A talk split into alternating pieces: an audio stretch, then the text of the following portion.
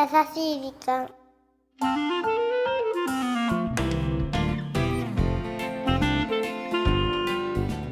皆さんこんにちは。優しい時間パーソナリティのゆきです。キュルンチはナビゲーターのラッキーだよ。さあゴールデンウィークも終わってしまって、そうだねねえちょっと皆さんあー明日から仕事かという方も多いかと思うのでため息ついちゃうよね。ちょっとゆったりした感じでね今日はお送りしていければなと思います。さあナッキーは結局どうしたの？大型連休は。僕はね代官山行こうと思ったんだけどね、うん。人があまりにも多くてね。確かにね。結局近くのねジムに行ってね体をね、うん。そう鍛えてたらね、うん腰を悪くしちゃってね。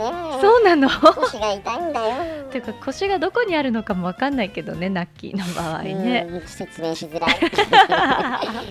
まあそんな僕の話は置いといて、はいはい。さんこそどうだったの、私はね、あのー前半のゴールデンウィークうん。うんはまずはねあのーリンゴループにはまりまして。え何？リンゴリンゴループ？Apple loop Apple loop 知らないの？何何何それ美味しそう？全然悲劇よ。で？白雪姫の毒リンゴみたいな感じ。なんだろうね気になるな。何そのアップルループって。あのー私 iPhone 使ってるんですけどうん。要は iPhone って電源落としたら電源もう一回つけるとリンゴマークが出てくるんだけどね、もう出てくるねでそれから自動的にこうまあいつものうん。画面に行くじゃない、うん要はそのリンゴのマークがずーっと出たまんまで携帯が動かないわけよそれ以降。そんなことがあるの？あるの。びっくりした。まあうん。そういう感じですよね、へー。そうなの。それでうん。もう何をしても終わっちゃっててこう あの落としたりとかね水に濡らしたわけでもないのにあだからもう初期化せざるを得なくなってですーねじゃあデータが全部飛んじゃうじゃんそれがラッキーなことに、うん。たまたま何週間か前に珍しくうん。バックアップなんぞを撮ってたので、よかったね。もう私にしてはよくやったって感じ。写真とかも写真もあった。とかもそうだからちょっとねメあの仕事のスケジュールのこととかでうん。多少、あのね、うん。すいません何日何でしたっけみたいなご連絡はさせていただいたこともありましたけどえー大ごとにはならなかったの。そうだったんだ。よかったね。そうね、うん。でもね本当に半日ぐらい萎えてました。慣れてましたね。萎えてました。リンゴループについてすごい調べてました。そう。ちょっと笑える。そう。それでね、うん。幸先が良かったのか、うん。久々に麻雀したのよ。したらねう勝ったのよ。そうなの。だから後半のゴールデンウィークお休みでしたけど、まあ楽しかった。っていうかねやっぱりねどうしてもゆきさんのその声からね麻雀っていう言葉が合わないんですよね。それはどういうこと？ひどい声でそんな人を決めつけちゃダいメよ。やいや別に麻雀が別に悪いわけではないんだけどなんかゆきさんって麻雀っていうのはね僕の中でこうね合致しないっていうかじゃあ今度ナッキーも長いお花を使って一緒にやりましょう、あいいんですか？勝っちゃうよ僕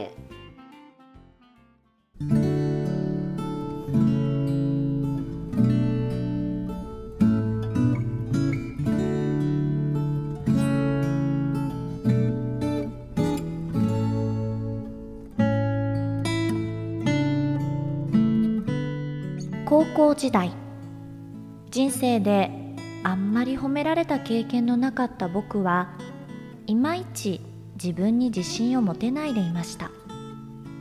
際立った特技もないし唯一好きなことといえば読書くらい。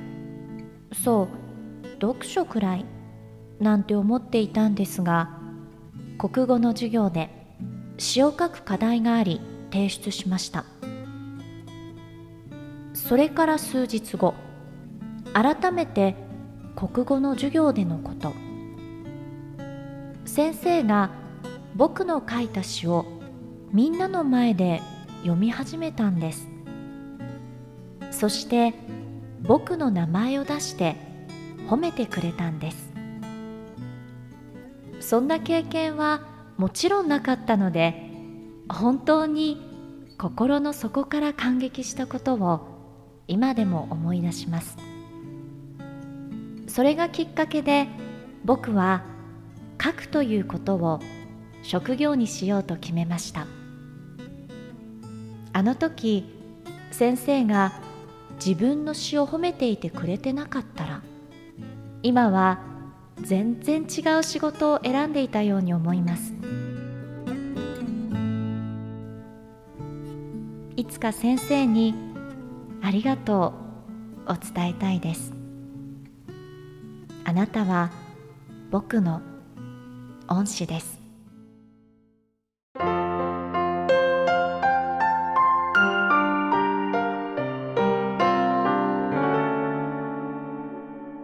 優しい時間。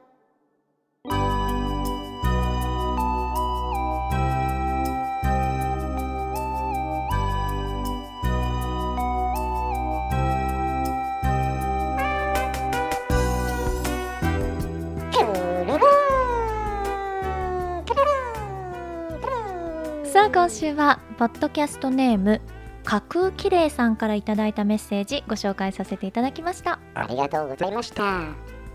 ちなみにこのポッドキャストネームになっているうん。架空きれいとは、うん。この方の書いた詩のタイトルだそうですよ。えー、なんか。どんな詩絵なんだろうね。それも一緒に送ってきてほしかったな。なんて思いましたけど。ねはい。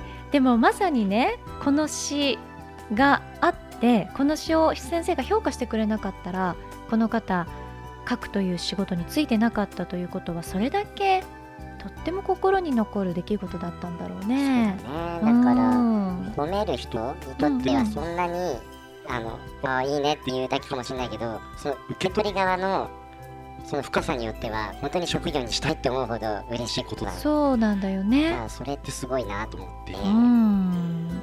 確かにそうです。この先生もねきっとこの方が今それがきっかけでその書くという仕事に就いたっていうことをご存知になったら嬉しいと思うんだよね。そうだね、うん。先生の一言がきっかけだったそうなんだよね。だからそういう一言って誰かの人生を左右するぐらい大きいってことなんだよね。それはすごい感じたな。ねえ。なのでねうん。もしかしたら今後はこの架空きれいさんが書いた文章が誰かを励ましたりうん。誰かの支えになるかもしれませんものね。本当だね、うん。いい連想だね。そうなんかそういうループはリンゴループと違ってね。素敵なループだなと思いました。さあこの番組では日本全国のみならず地球全土からリスナーの皆さんがこれまでに経験した優しいエピソードをお待ちしております。そして番組 Facebook もやってますよ。皆さんいいねぜひ押してください。いいねいいねメッセージの投稿そして Facebook の閲覧もこちらまで。ザカンパニーホームページ内の優しい時間のバナーをクリックしてください。URL は www.company.co.jp www.company.co.jp だよ。さあそれではこんなところで皆さん連休明け大変だと思いますけれども、明日から元気に学校仕事やっていきましょう。お相手はゆきでした。ラッキーでした。バイバイ。きピソードをくれた架空きれいさんうが、んこんなメッセージもエピソードと一緒に添えてくださっていたんですね。はい何でしょうはい。えー、ゆきさんに聞いてみたいことがあります。はいゆきさんにとって、この人のおかげで、今の自分がいるなと思うのは、どんなことですか？っていうんですね。あーそうかこの架空きれいさんは先生がね国語のね、ね先生だったから、そういうんですよね。ゆきさんは誰なの？っていうね。そうか。そういうふりね。なるほど。そういうの早く言っといてほしかったけど。まあそうですね。まあだいぶねいろいろこうな経験をさせてもらってるとその折につけてそういう方ってうん。皆さんきっといらっしゃると思うんですよね。でまあ私も思い浮かぶ方って何かいるんですけど、うん。そうだな。このエンディングで話すのにはちょっと尺が足りないので。尺伸ばしますか？10分ぐらい、うーん。15分ぐらそうですね。うーん。そうせっかくなのでじゃあこの番組に出ていただけないかちょっと聞いてみようかしら。ゆきさんにとってこの人のおか？げで今の自分がいるなと思う方に？急に早口？そうですね。交渉次第では。ね次回？がもうすねえ一回先になるか分かりませんけど、い。はどうかしら？いいやそうですね。いやどうかしら。いやもうそれゆきさん交渉お願いしそます。んなことを言って、はいこれであのダメになっちゃったらこの回なしになっちゃうから 頑張らないと。そうだね。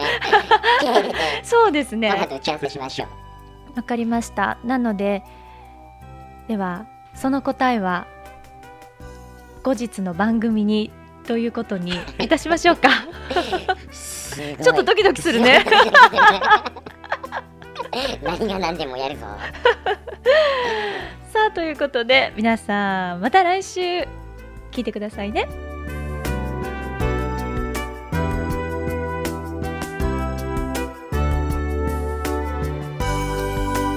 この番組はハッピーを形にする会社ザカンパニーの提供でお送りしました。